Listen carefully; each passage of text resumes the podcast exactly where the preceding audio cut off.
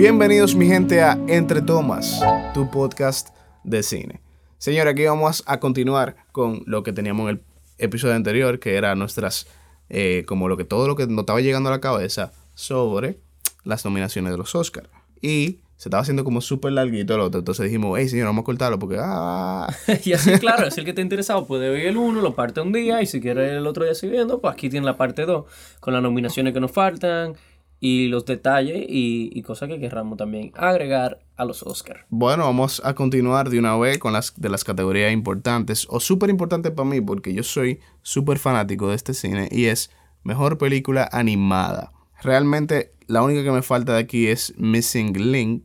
Que ganó los Golden Globes. Que ganó los Golden Globes. Que yo creo que ellos mismos se quedaron sorprendidos. O sea, yo ni me lo podía creer. Pero nada, los nominados son Toy Story 4, Missing Link, I Lost My Body, How to Train Your Dragon, The Hidden World y Klaus, que me sorprendió muchísimo que llegara a este nivel, porque es una película de Navidad principalmente, pero realmente la animación estaba a mí me gustó muchísimo Klaus. No sé, eh, eh, la historia a mí me gustó. O sea, quisiera, quisiera, quisiera que se hiciera un live action de Klaus. Sí. Porque de verdad que la historia estaba muy pero Está en Netflix el que la quiera ver.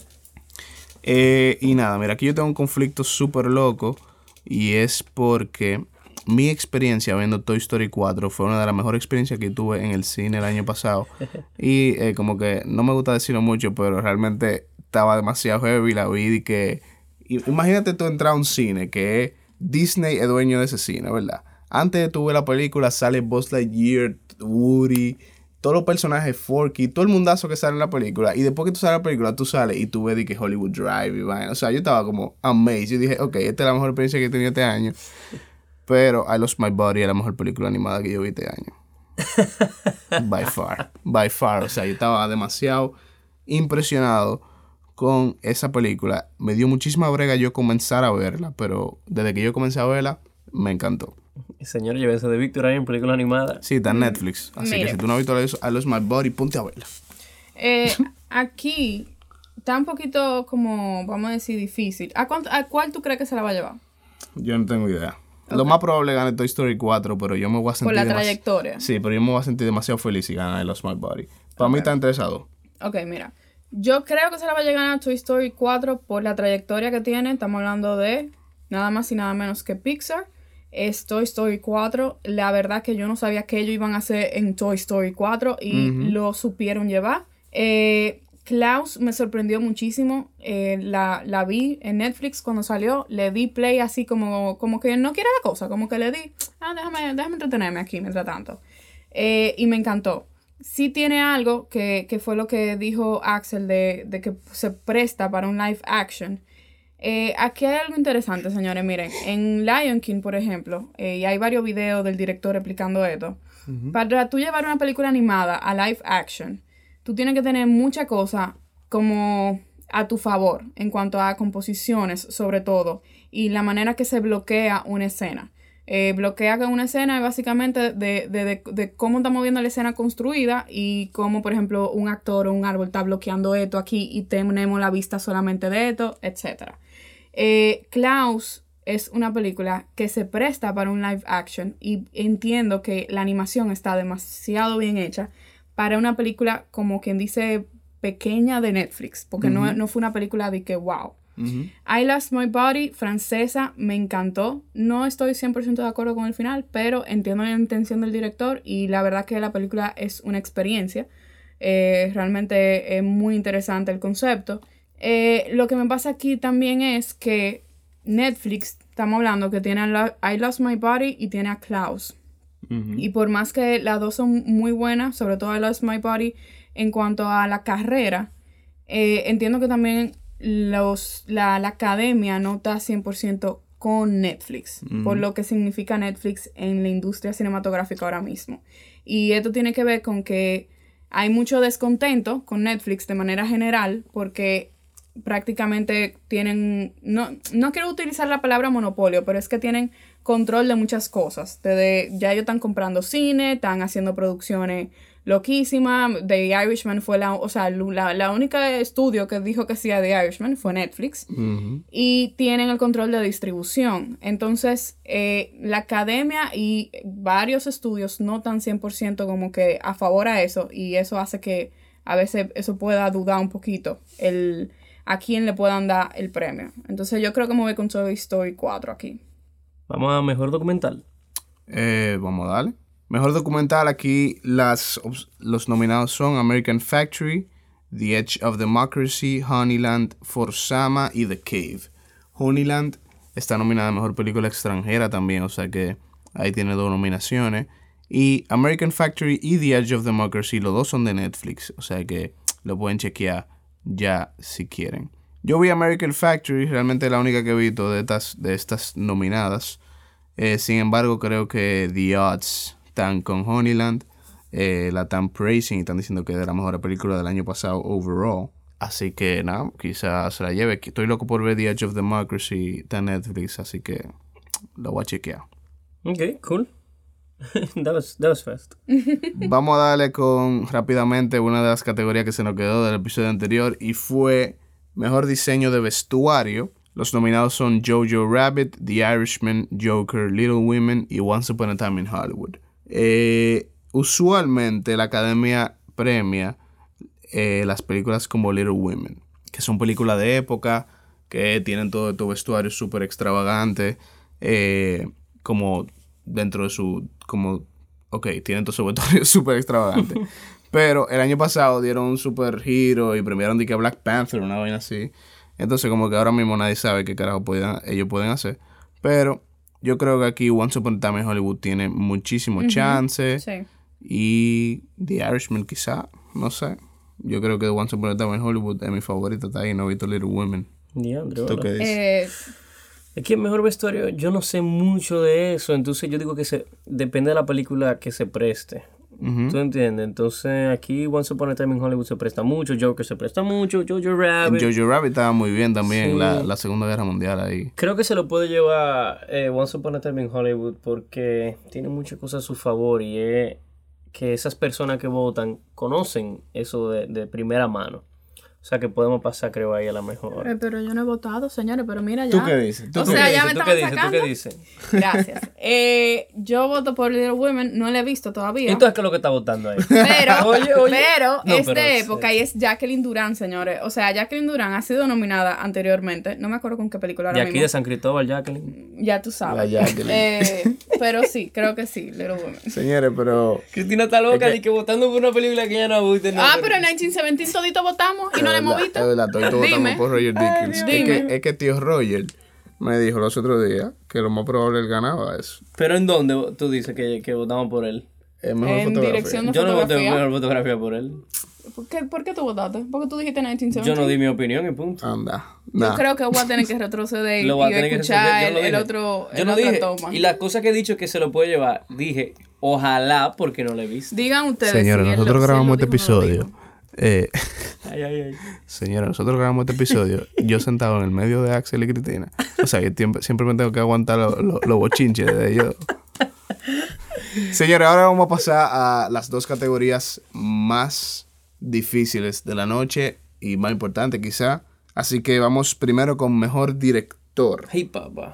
Y sí, lamentablemente mejor director, hubo muchísimo conflicto y nada más se queda en director, no director o directora porque los nominados son Martin Scorsese por The Irishman, Bong Joon-ho por Parasite, Sam Mendes por 1917, Todd Phillips por Joker y Quentin Tarantino por Once Upon a Time in Hollywood. Eh, yo quiero sentirme bien y pensar que le van a dar el premio a Bong Joon-ho por Parasite. Sin embargo, lo más probable se lo lleve Sam Mendes por 1917 como lo ha estado haciendo hasta ahora. Eh, en los Critics Choice hubo un empate en esa categoría que yo estaba súper encojonado porque en una de las categorías más importantes tú me vas a permitir un empate. Pero, eh, nada, fue un empate entre Sam Mendes y Bong Joon-ho. Si fuera por, por Victor, Parasite, todo lo que está nominado. Se todo lo, que está nominado. Es que by far. Yo estoy, yo estoy totalmente de acuerdo. by far. Si es por mí que le den todo lo que está nominado. Y yo creo que le faltaron nominaciones. ya tú sabes. ¿Tú, Cristina? Mejor directora. ¿A quién se lo da? Eh, yo quisiera que se lo gane Bong Joon-ho. Se lo van a dar a Sam Mendes. Tú sabes que no, no lo he visto. Eso es lo que me pasa con 1917. no me gusta opinar sin, sin saber. Yo simplemente. O sea, si digo que va a ganar esa, es porque obviamente ya ganó en los Golden Globes. tu favorito hasta ahora ya. Hasta ahora, para director, eh, o, o Bon Joon-ho o es que se lo puedo dar a Quentin o a Martin también. Entonces no sé, lo, o sea, no, no, no Pero ¿y este juego tuyo? Sí, no, no sé. No ¿Qué sé. es esto? Qué bueno que yo no soy el que decide. O Bon Ho, o Quentin, o Martin, o Todd Phillips también puede ganar, señores. No sé, no sé, en verdad. Para ganar nada más que está nominado. Eh, literal. Señores, eh, ojalá se lo den Bon Joon-ho. Quentin Tarantino hizo un trabajazo. Y te voy a decir, te voy a decir algo. En los Oscars anteriores del año pasado, yo estaba pensando, mira, que en el año pasado, el año que viene Quentin Tarantino se va a llevar todo por Once Upon a Time in Hollywood. Yo tenía el hype de Once Upon a Time in Hollywood tan grande que yo dije, el año que viene es todo que le van a dar a esa película. Yo me acuerdo. Literalmente, ese era mi pensamiento. Y me parece súper interesante que llegó el día, o llegó la temporada, y no es así. O sea, Once Upon a Time in Hollywood se está llevando su premio, está llevándose su reconocimiento, pero no lleva la carrera ahí, ¿entiendes? Entonces, qué bueno es el cine que nos da sorpresas como Parasite y The Irishman. Creo que, lo hablamos esto en un podcast. ¿Tú te acuerdas que Víctor estaba diciendo eso? Y hablamos de que, la carrera para Oscar no había empezado realmente. Exacto, porque hay, cabe destacar que todas estas películas empiezan su carrera en el Cannes Film Festival, que es en mayo. Parasite ganó en, en Cannes, o sea, estamos hablando en mayo del año pasado y la vinimos a ver entre diciembre y enero. Y es que realmente son películas que empiezan en los festivales, tú empiezas a escuchar más o menos a quién le está yendo bien, a quién no, pero no es hasta el final de año que tú tienes acceso a ese tipo de películas. Y aparte de eso, tú le tienes que agregar las películas que están saliendo en esas fechas, que solamente dejan para salir justo entre diciembre y enero. Entonces, es imposible tú, a mediados de año, tú predecir que no, esta es la película de la Claro, ahorita tú no has visto ni sabes de la cuál es que va De la que viene, de que hacía romper. Porque 1917 no participó en ningún festival pero está rompiendo porque salió ahora entre diciembre y enero. Y lo hablamos con el Joker también. Cuando vimos el Joker, todos estábamos, ¡guau! Esta va a ser la película, ¿te acuerdas? Sí. El Joker, lo único que está ganando el Joker, no, en verdad no, porque también ha ganado con lo de, lo de la música. Lo de la música. No, y, y que para cuando, por ejemplo, para cuando salió The Irishman, eh, digo, para cuando salió Once Upon a Time in Hollywood, ni siquiera estábamos claros si The Irishman iba a salir el, año pasado. Exacto. O sea, nadie, o sea, todo el mundo estaba de que, máquina, se supone que The Irishman salga este año, pero no sabemos absolutamente nada de la película. Ni ellos mismos, porque ellos vinieron a agarrar solamente el Festival de Nueva York, si no me equivoco. ¿Y o sea, el de Venecia? Exacto, no, el de Venecia ya no tuvieron. The Irishman ah, estaba listo todavía. fue Joker nada más, O sea, de, pa, pa, The Irishman nada más participó en el de Nueva York por eso mismo, porque fue el final, final, final que la tiraron. Ya tú sabes. Y señores, yo creo, ¿lo puedo leer yo? Dale, dale. Está emocionado. ¿Puedo leerlo? No, realmente no. Lo, eh, la mejor película, a mí ya, lo que están ahí, ya por estar ahí, para mí, ya, mi hermano, usted no, no tiene que estar volviéndose loco. Usted está entre los nominados a una mejor película. ¿Qué son? Once Upon a Time in Hollywood, Irishman, Parasite, 1917, Marriage Story, Jojo Rabbit, Ford vs. Ferrari, Little Women y El Joker. La sorpresa es 1917. No sé si es sorpresa porque nadie la ha visto. ¿Entienden lo que digo? Como tal, tal vez eh, no ha llegado al cine. Porque tal vez tú, si hubieras salido antes, tú hubieras llegado a un podcast a grabar y tú dices, señores, tienen que ver esta película. Pero creo que ha tomado tan por sorpresa por eso. Porque no hemos tenido el chance de verla. Sí, porque también, o sea, como que todo el mundo estaba de que, ¿what? Como que todas las películas que te han encantado hasta ahora y esa le ganó. Es como que ahora yo espero que en verdad le gane, ¿entiendes? O sea, como que cuando yo la vea, yo espero sentirme como que esta película es mejor que toda la otra que yo he visto. Te voy a hacer una pregunta, Cristina, a ti, eh, que lo hablamos en el podcast de expectativas. ¿Ustedes sienten que en cierta forma a 1917 le hizo un daño el hecho de haber ganado en los Golden Globes como mejor película y mejor director? Porque eh, mi papá la vio el otro día y la estaba viendo y la iba a ver, pero la tenía en pausa. Y le dije, espérate, que no, no la quiero ver así yo. Yo la quiero ver en el cine. Yo le dije, esa película ganó mejor película, ganó mejor director. Y mi papá, obviamente, el hype le subió. Y al final le pregunté, ¿qué te pareció? Y me dijo, eh. ok. ¿Pero cómo la vio? En la tele. Mm. hey, tuve el Joker, mira, en un celular y te va a tripear. Lo que te quiero decir que... Eh, te voy a decir algo con eso. Entre Thomas no aprueba ver películas en celular. No, no. Eso es un mensaje pequeño, así rápido, de que la ley 40 ah. y tal. Entre Thomas no aprueba el uso de celulares para ver películas extranjeras ni de películas locales. Entonces, volviendo a lo que te quiero decir. Yo la voy a ver esta película con una expectativa súper alta ahora mismo al cine. Sí, 100%. Tal vez si yo lo hubiera visto sin expectativa, yo hubiera dicho, wow. Pero ahora mismo, ellos tienen que cumplir como con mucha cosa, por lo menos personalmente. Por eso yo dejé de ver trailers. Los otros días fui a ver una película al cine y pasaron un trailer de 1917 y literalmente me tapé los ojos y comencé a decir la la la la la la la. Pero, eh, nada, vamos a ver, ojalá me Mira, respondiendo a tu pregunta, ¿qué pasa con 1917? La película es muy técnica. Entonces, no es una película que a diferencia de Joker, que es más personaje, o sea, eh, la, fuerza de la película es personaje. Oh, entonces, eh, entonces yo entiendo que es una película que tú puedes ver en tu casa y te va a dar un mega feeling. Mientras tanto que en 1917, para lo que la película está hecha, como fue grabada y todo eso, tú no vas a tener la misma experiencia en la sala de tu casa. Es como Dunkirk. Dunkirk, tú tenías que ver, tú tenías que ir al cine para vivir eso, ¿tú me entiendes? 100%. Entonces, creo que 1917 le ayuda, respondiendo a tu pregunta, ese hype, porque fue, él mismo lo dijo en el discurso y lo dije la otra vez, él, oye, vean esta película en el cine. Entonces, al tú coger una película que está ganando tanto premio, tú piensas dos veces antes de ponerla en tu casa y dices, ah, voy al cine a verla. ¿Tú me entiendes? Entonces, yo creo que le ayudó respondiendo a tu pregunta. ¿Y tú entiendes que va a llenar tus expectativas? Que yo sé que tú estás como yo, la expectativa está muy alta. La expectativa está muy alta porque, oye, me está todo el mundo hablando de 1917 y la verdad que mm, espero que la llene. De verdad creo que la, va a llenar. Yo soy muy fanática de los planos secuencia, entonces eso también me tiene como en las expectativas de que alta. Entonces yo creo que sí que la puede llenar, pero vamos a ver. Mira, Hay que ver. Eh, a sinceridad, de la mejor experiencia que he tenido en el cine de mi vida, yo creo. Eh, Toy Story 4. No, no. Ey, solo, dijiste, aparte solo dijiste tú, ¿eh? Aparte de Toy Story 4. Fue cuando yo fui al cine a ver The Revenant. Y cuando yo fui al cine a ver Birdman, que yo estaba como que yo no sabía nada en ese, en ese momento. No sé, quizá ahora mismo yo tampoco sé nada, pero eh, como que el hecho de que la película era tan visual y como que yo me sentía tan inmerso, hizo que ahora mismo yo diga que es una de las mejores experiencias que he tenido en el cine. Por lo tanto, 100% yo estoy como que super hyped y como que tengo la expectativa demasiado alta para 1917. Pero igual no, no siento que yo me vaya a sentir defraudado.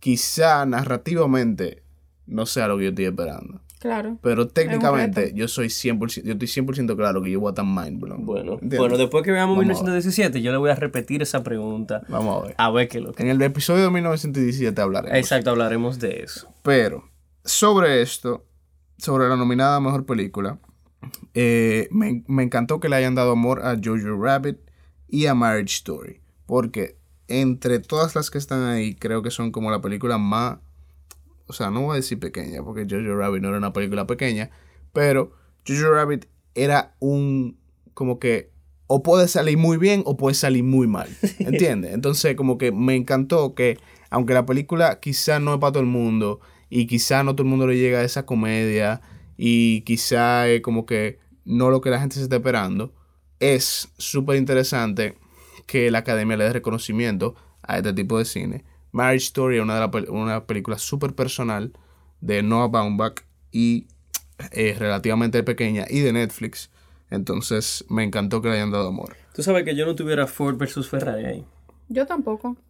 Realmente. Yo hubiese puesto en vez de Ford versus Ferrari The Two Popes. Exactamente. Yo ya lo sabes. Sí, míralo ahí. Yo creo que editen el clavo. Mira, antes de que ustedes digan cuál ustedes se la darían y cuál creen que se la van a dar. Ustedes se fijaron que hay, eh, para, para que sepan, la mejor película, quien recibe este premio son los productores de la película, porque al final son los dueños de la película. Eh, y está repetido eh, Emma Tillinger con The Irishman y Emma Tillinger con Joker. O sea, ella está nominada dos veces. Normal. Y David Heyman está nominado con Once Upon a Time in Hollywood y David Heyman también con Marriage Story. Gente de dinero. Ya lo saben. Gente que busca los cuartos para Así que si hablamos ahorita de Scarlett Johansson en dos categorías diferentes, esta gente está concursando en la misma categoría. Yo quisiera saber en qué mesa se van a sentar. Ya lo sé. Muy, muy crazy. Ya, eh, sí, qué loco está No, porque no se cada... con mesa, señor. Ah, bueno, no. Bueno, pero eh, te, te ponen, te, ponen te como sientan con tu grupito ahí. pero a los, productores, a los productores no lo conoce nadie, entonces nadie lo va a ver en pantalla. No, esos son los jefes, además, ellos se sientan donde ellos quieran. Esos son los jefes. Eso... Eh, mira, igual... Ojalá se lo den a Parasite. Yo te dije, todo lo que te nominado a Parasite, siempre por Victor. Señores, mire, de verdad, si a este punto tú no has visto Parasite, es como que no la vea ya porque ya yo te la he hypeado, ya yo te la he hypeado demasiado. Creo que deberíamos un episodio de Parasite. Sí, yo también, yo también creo. Pero eh, si tú me pones a elegir ahí Parasite. no, no, no, Como que a cuál yo creo que se la van a dar. Bueno, yo creo que se la van a dar a 1917, pero como no la he visto, hasta ahora yo creo que se la van a dar a Once Upon a Time in Hollywood. Yo creo que se la van a dar a Tarantino si tú supieras. Vamos a ver. Yo creo que Tarantino se va a llamar más de lo que uno piensa en los Oscars. Puede ser, ojalá. Te voy, a, decir eso. Ojalá. Porque yo siento que el hecho de que la película no era lo que todo el mundo estaba esperando hizo que muchísima gente como que se olvidara de ella. Pero para mí fue espectacular y yo como que no quiero dejarme... Totalmente de acuerdo. No quiero como que, de que pase desapercibida. Bueno, yo creo que con esto concluimos, Cristina, a menos que tú tengas unos facts ahí lado, debajo de la manga. Sería el este es el momento, si lo tienes, de tirarlo. Tirarlo. Si lo tiene, tíralo. ¡Suéltalo!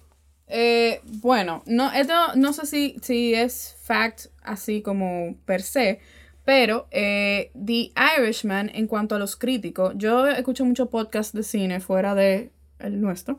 Yo voy a quitar esa parte para que vaya esta gente se nos vaya. O sea, pero no para nutrirme, a ver qué se está hablando, ¿tú me pero para que la gente no vaya a nutrirse por otro lado. No, no, no, no.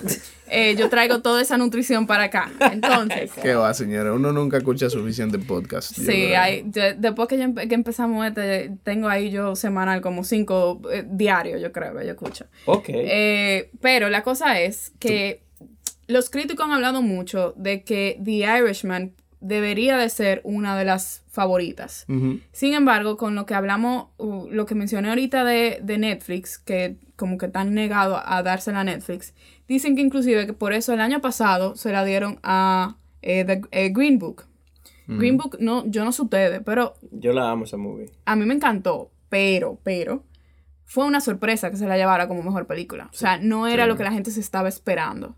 Entonces, como que eso dejó de, en, en, en los críticos a decir, ok, tal vez, de verdad, de verdad, tan negado a dársela a Netflix, Netflix como estudio.